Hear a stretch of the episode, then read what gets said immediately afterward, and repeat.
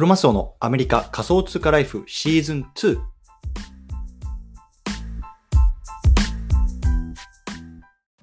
皆さんおはようございます。アメリカ西海岸在住のクロマスオです。今日は7月の3日日曜日の朝ですね。皆さんいかがお過ごしでしょうか？今日も早速聞くだけアメリカ仮想通貨ライフ始めていきたいと思います。よろしくお願いいたします。さて今日なんですけれども今日のテーマはね駐在のメリットとデメリットね。このテーマをね話していきたいなと思います。で、まあ、僕自身ね、この、まあ、一応元駐在員っていう形で、あの、駐在を経験してるし、あとはね、海外でね、まあ、あの働いてるっていう経験も両方あるんですよね。そう。だから駐在としてもそうだし、現地のね、会社員としても働いてるというところで、まあ、そんな僕がね、こう、あの自分の経験を踏まえてね、こう駐在のね、まあ、メリットとデメリットなんかをね、こう少し話していきたいなと思います。うん。で、今日も、あの、3本立てで話していきたいなと思うんですけども、まずね、まあ、駐在のメリットですね。はい。で、駐在のデメリット。うん。そしてね、最後、まあ、僕なりのね、まあ、ポジションというか、まあ、最後ね、あの、考えっていうのをね、まあ、あの、話していきたいなと思いますので、ね、もしね、あの、これからね、ちょっと海外駐在するんだよとか、今してるんだよなとか、あとはね、ちょっと海外で働くこと興味あるんだよなとか、そういうことをね、思ってる方にはね、ぜひ聞いていただきたいなと思いますので、よろしくお願いいたします。というところでね、本題入っていきたいと思います。うん。ま、今日ね、タイトル通りね、こう、駐在のね、メリットとデメリット、この辺りをね、話していきたいなと思うんですよ。うん。で、まあ、あの両方ともね、まあ、いろんなね、こう、メリット、デメリット、あの、思いつきます、正直。うん。ただね、まあ、あの、いっぱい言い過ぎてもあれなので、まあ、今日2つずつね、あの、言っておこう、あの、とりあえず話していこうかなと思います。うん。でね、まずメリット2つ。ね、あの、まず1つ目がね、まあ、お金が貯まるってことですね、お金が貯まる。うん。でね、まあ、あの、これ聞いてる方の中にも、ね、こう、駐在手当とかって聞いたことあると思うんですけど、まあ、とにかくね、まあ、お金が貯まる。これはね、1つメリットかなと思います。うん。はい。そして2つ目、まあ、経験値ですね、経験値。うん。で、やっぱり日本で暮らしてるとさ、なかなかこう海外で暮らしたりとか、まあ、異なる文化の人と仕事したりとかね、あのー接したりってことはなかなかね、ないと思うんですけども、そのあたりの、ね、経験、まあ、人生における経験ですよね。うん。それはね、まあ、非常にいいものだと思いますので、まあ、このあたりの、後ほど深く話していきたいなと思います。うん。で、最後、えっとね、次ね、デメリット2つね、デメリット2つ目。で、1つ目はこう自分の時間がないってことですよ。自分の時間がない。それはね、まあ、あの、家族との時間もそうだし、まあ、自分の商品を作る、まあ、ビジネスを作るね、まあ、そういうことなにおいてもそうですけども、まあ自分の時間がない。これがね、やっぱりデメリットかなと思います。うん。そしてね、2つ目、まあ、いろいろコントロールされてるっていうところ、これがね、やっぱり1つもの、1つのデメリットかなと思いますので、この辺りもね、最後話していきたいなと思います。はい、ということでね、早速、えっ、ー、と、ちょっと深掘りしていきたいと思うんですけども、まずね、駐在のメリットですね。うん、1つ目、まあ、お金が貯まる。まあ、これれはもうね、あの、自明でしょ。うん。で、まあ、あのね、日本にいたらさ、あの、円で、えっと、給料をもらってると思うんですね。で、わかんない。新卒とかだと手取りとかさ、えどれぐらい ?20 万円とか17、8万円ぐらいでしょ。でもらえると思うんですけど、まあそれをね、まあ海外の駐在をね、まあ経験すると、まああのぶっちゃけかなりね、あの、もらえます。で、多分ね、年収ベース、円ベースですよ。当時どれぐらいかな？うん多分日本にいる時の3倍ぐらいは多分もらってたと思いますね。うん。そそれからもらってました。で、あの、駐在ってね、まあ、多分会社によってだと思うんですけど、まあ、僕の場合は、まあ、あのね、えっと、住宅の、えっと、もう100%、あの、会社が持ってたし、あとは車かな？車なんかも、こう、あの、対応されてたし、あとは保険とかね、そのあたりも全部、あの、会社がサポートしてくれてたし、まあ、とにかくね、もう自分のポケットから出てくお金っていうのはほとんどないんですよ。もちろんね、あの、食費とかそういうものはね、自分で払うんですけど、やっぱり大きなところですよね。自分のこの、なんだろうな、あの、ライフスパンで考えた時の大きなところね、まあ、住居費と保険と、あとはま車、この辺にやっぱでかいじゃないですか、自分で払うと。で、この辺が全部会社でサポートされるんで、まあ、とにかくね、手取り、自分でこう、どんどん、あの、入ってくるお金っていうのは全部自分で使えるようなお金になってます。うん。で、かつね、あの、多分いろんな会社そうなんじゃないかな。僕の会社は、まあ、あの、現地の通貨、まあ僕の場合だったらアメリカに駐在してたんで、アメリカのドルで、あの、お給料入ってくるんですけど、プラスアルファで僕はね、あの、僕の会社は、えっと、日本にも、あの、ほぼ同じぐらいの額の、えっと、日本円っていうのが、あの、振り込まれてるんですよ。で、これはもうほとんど手つけない感じですね。なので、あの、変な話、手取り給料がもう一気に倍に、倍になっちゃうって感じですね。そう。で、まあ、ボーナスとかいろいろあるんで、まあ、本当にだから、あの、額面ベースで言うと多分、えっと、日本の、まあ、額面の、まあ、3倍4倍ぐらいになるというところでなんですよね。であの多分これ人にもよると思うんですけど僕の場合は、まあ、正直そんなになんだろうなあのー、ねあのファッションに気を使ってるとかなんだろう、えっと、そういうようなタイプの人間でもないので。そんなにねなんかいきなりバーンともらえるがお金が増えたとしてもなんかそれをねその同じようにこうなんだ湯水のように使うみたいな生活にはならなかったんですよね。そうなのでまああのどんどんどんどんそのあのお金っていうところはで溜まっていきましたし逆にまああのそのお金を、まあ、いわゆる資産に変えてました。うん、なんで、まあ、それで株買ったりとかである程度その頭金が貯まったんで、まあ、あの東証の不動産の物件が買えたりとかであのそういうようなこともできたので。まあ、そういった意味ではね、まあ、資産形成っていう観点で言うと、まあ、駐在は一つの大きなメリットかなと思いますね。あの駐在でね、わかんない3年4年とか、まあ、あの長い人だと10年15年いますけど、やっぱりそれだけあの働いてると、まあ、そういうような資産的な意味ではね、まあ、非常に、まああの他のなんだろう日本で一般的な会社員をするよりは、まあ、あの富が加速しやすいかなっていう気はしてますしました。うん、これがだから、まあ、一つ目のメリットですかね。うん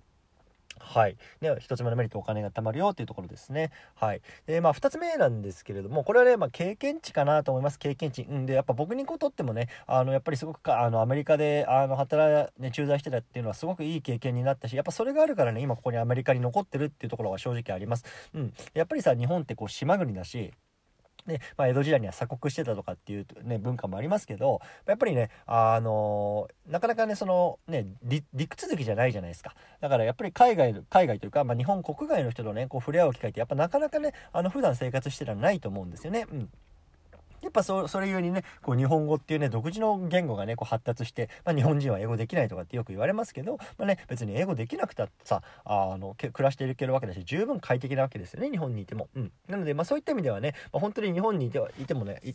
いたらねこう不自由なくねあの過ごせていると思うんですけど逆にねこう海外に出ることによって、まあ、逆にその日本にいたらできない経験っていうのはねやっぱりできるわけですよね。うん、で、まあ、それはねやっぱりその海外の人間と働くってことであったりとかあとはね、まあ、あのプライベートでね例えば僕も本当いろんなとこ旅行とか行きましたよ。うん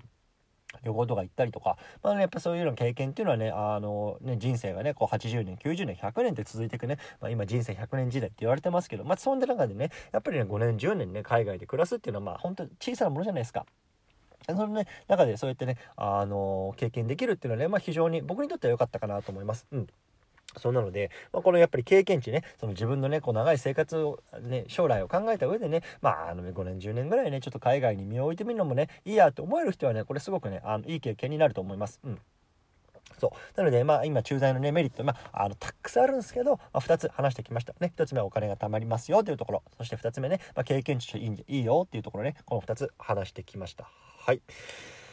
そうですね。で、こんな感じで、えー、っと、次、デメリット2つかな。あの、話していきたいなと思います。うん、デメリット2つね。で、1つね、あ、1つ目はね、こう自分の時間がないってことなんですね。自分の時間がない。うん。で、これ本当に僕もそうだったんですけど、僕はね、やっぱり駐在員してた時は、あの、もうね、とにかくね、あの、ほぼほぼ毎週出張だったんですよね。うん。で、もう本当にね、あの、アメリカ国内をもう、もう右に左に、もうとにかく回りまくるっていう生活をしてました。うん。で、まあ、それでやっぱりさ、あの、時間がない。そもそも、そもそもやっぱりさ、時間がないでしょ？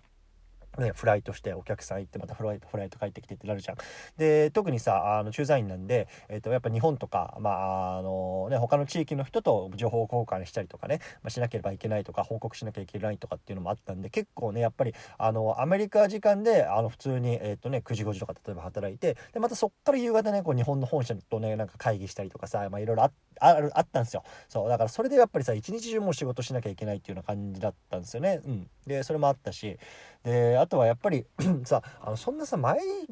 日毎日出張とか飛行機とか乗ってるとさもう土日疲れちゃうんですよそう土日疲れてさやっぱりさ寝ちゃうしね、その疲れを取るためにやっぱり土日をねこうダラダラ過ごしちゃうみたいな感じでそうなるとさ、まあ、もちろん家族と過ごす時間っていうのも結構なあなあになっちゃったりとかあとはさそのやっぱり自分の商品を作る時間がないこれがねやっぱりちゃんでかいと思いますよ。で結局さどんなに働いたとしてもねあのーその働きっていうのは会社のために働いてるわけですよね。うん、であのねこれ、まあ、聞いてる方も分かると思うんですけどどんなに自分が働いてもあなたの給料どんだけ上がったんですか？僕の給料どんだけ上がるんですかってことですよ。で1年どんだけ働いてもさ、ね、あの日本だと分かんない1万円2万円ぐらいでしょ昇給するの。ね、もしかしたら今うん千円かもしれないですよ。ね、どんだけね身を粉に働いたとしても、ね、それって別に自分のためじゃないんですよ会社のために働いてるんですよね。うん、で僕はねあのこれが本当に嫌だたんですよ嫌だなって思って辞めたんですよね駐在を。うんそうでやっぱりね、あのー結局自分を救えるのは自分しかいないしやっぱその自分のねこう24時間っていう貴重な時間っていうのを何に当てるかっていうのはね、まあ、僕はよくよく考えましたあのその生活を振り返ってもうこの生活は僕は無理だなと思ったんで。あのね、やっぱそれやめたことによってね、こう自分に避ける時間が増えたんですよ。それはね、やっぱ家族との時間もそうだし、こうやってね、こう毎朝朝早く起きて、ポッドキャスト撮ってね、こう、あの自分の商品っていうのをこう作る時間。別にね、これでね、あの本当にうん百万、うん千万僕はまだ稼げてないですけど、そうやってね、こう自分に投資をできる、自分の時間に投資をできる。これはね、あの、駐在をやめてよかったなっていう、あの、ことだし、逆に言うとね、やっぱ駐在のデメリットだと思います、これは。うん。えー、うん。これは多分、駐在してる方は、まあ、あの、同意するんじゃないですかね。やっぱり、自分の時間ないですよ、駐在すると。うん。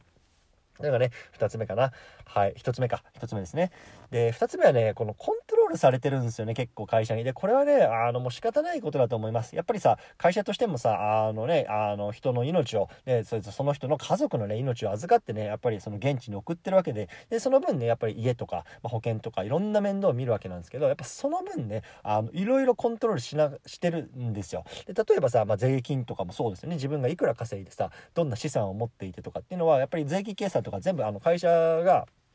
あの使ってる、えっと、公認会計士の事務所とかを使うんで全部丸見えなんですよねそう。で、だし、あとはね、あの、これわかんない。会社によるともう、うちの会社はね、あの、休みとかもね、全部、あの、申告してるんですよ。じゃ夏休みはね、あの、じゃ、この駐在員 A さんは、じゃあ何月から何日、どこどこに行きますみたいな。で、B さんは何月から何日までどこどこにいますみたいな。で、連絡先はここですみたいな。で、これを全部公開されるんですよ。駐在員同士で。ね。気持ち悪くないですか？僕はね、これすっごい気持ち悪いと思ったんですよ。なんで、その自分の休みどこにいるかっていうのを会社に知られなきゃいけないし、ね、じゃ例えば人事だけならまだいいっすよ、まだしも。ね、でもそれをさ、同僚の駐在員みんなに知らされるわけですよ。そしたらさ、あ、あこの人はなんか、あの、休みの日ディズニーランド行ってるんやなとかさ、わかんない、この人はなんか、あのね、イエローストーン国立公園行ってるんやなとか全部見られるんですよ。それ気持ち悪くないですか？で僕はこれ嫌だったんですよね。なんかプライバシーもクソもないなと思って。うんでもちろんこれはね、あの会社によると思うんですけど、あとやっぱ税金とかアセットのところですよね。これもやっぱ気持ち悪いなと思ってて、あの、これやっぱ、あの、まあもちろんさ、あの、パーソナル情報なんで、まあ見える人にしか見れない。で、うちの場合は多分人事だけなのかな？人事だけだったと思うんですけど、いや、それにしてもさ、自分がアセットどれぐらいあってとかってさ、あの、公開するの気持ち悪くないですか？ね。あの、僕はこれ嫌だったんですよね。そう。だから、こう、いろいろね、コントロールされるっていうのが、まあ本当に僕は嫌だったなと思います。で、これは多分、あの、駐在さんの、まあ、デメリットの一つかなと僕は思うんですよね。うん。そう。なので、まあ、あの、本当にこの辺りが僕としてはデメリットかなと思いますというところで、まあ、最後ちょっとまとめると、まあ、デメリットはね、こう自分の時間がないよっていうところと、あとはね、まあ、コントロールされてるよっていうところ、ね、この2つがね、デメリットかなと思いました。うん。はい。ということでね、あの、最後、まあ、これを踏まえて、まあ、僕なりのスタンスというか、あの、どう感じているのかっていうところ、ね、意見を話していきたいと思うんですけれども、まあ、結論から言うとね、あのー僕はデメリットの方が大きかったです。僕はデメリットの方が大きかった。うん。で、やっぱりさ、あのー結局ね、あの、このデメリット何かなって考えた時に、やっぱ全てはね、会社に依存してるんですよね。これ全部さ、なんだろうな、他力本願みたいなところがあるんですよ。うん。何かあってもなんか会社が面倒見てくれるとか、ね、あのそういうのはやっぱりマインドがやっぱ強いな、強かったなと思うんですよね。今過去振り返って僕自身も。うん。ね、例えばさ、なんだろうな、あのね、家、家に何かあって、ね、あなんかあるけど、まあその保険は全部会社がかけてくれてるし、何かあっても会社が面倒を見てくれてるだろうなとか、まあ、あの、そういうような、あの、やっぱりちょっと甘えみたいなところが、やっぱり正直僕もあったと思います。うん。で、やっぱりそれがさ、あの、やっぱり駐在、じゃなくなるとさそれは全部自分の責任になるわけですね全部自己責任全部自分で調べなきゃいけないし自己責任だしで僕はどっちかっていうとやっぱりそっちの方にまあ、あの、自分の身を置きたかったっていうのがありました。うん、あります。ありました。うん。なので、やっぱりね、全部自己責任の世界なんですよね。やっぱそういった意味でも、な全部自分でやるっていうのは。だからそっちの方が僕には合ってたかなっていう感じだと思います。で、これはもう人それぞれだと思いますよ。やっぱりね、もうなんかそういうのめんどくさいし、全部ね、あの、会社に面倒見てもらった方がね、なんか楽だなってなった時は、あって人はね、もうもちろん駐在のままだとか、会社員のままでもいいと思いますし、もうそれがね、あ、嫌だなってことはね、やっぱりその駐在とかは、まあ、向かないのかなと思います。うん。で、あのー極論言ってか今ねやっぱりあのこのねあの僕がやっぱり Web3 とか NFT とかの界隈に身を置いてる思うのはやっぱりこの駐在って働き方って全然 Web3 っぽくないんですよ。Web3 っぽくない、うん、で何かっていうとやっぱりねあのー Web3 とかさ、あの、クリプトとかって触ってると、例えばね、あの、ウォレットとかあって、もう全部自分の責任なんですよね。そう、だからその自分の、あの、ウォレットがハッキングされましたとか、ウォレットの資産がなくなりました。ね、あの、シードフレーズ、パスワード、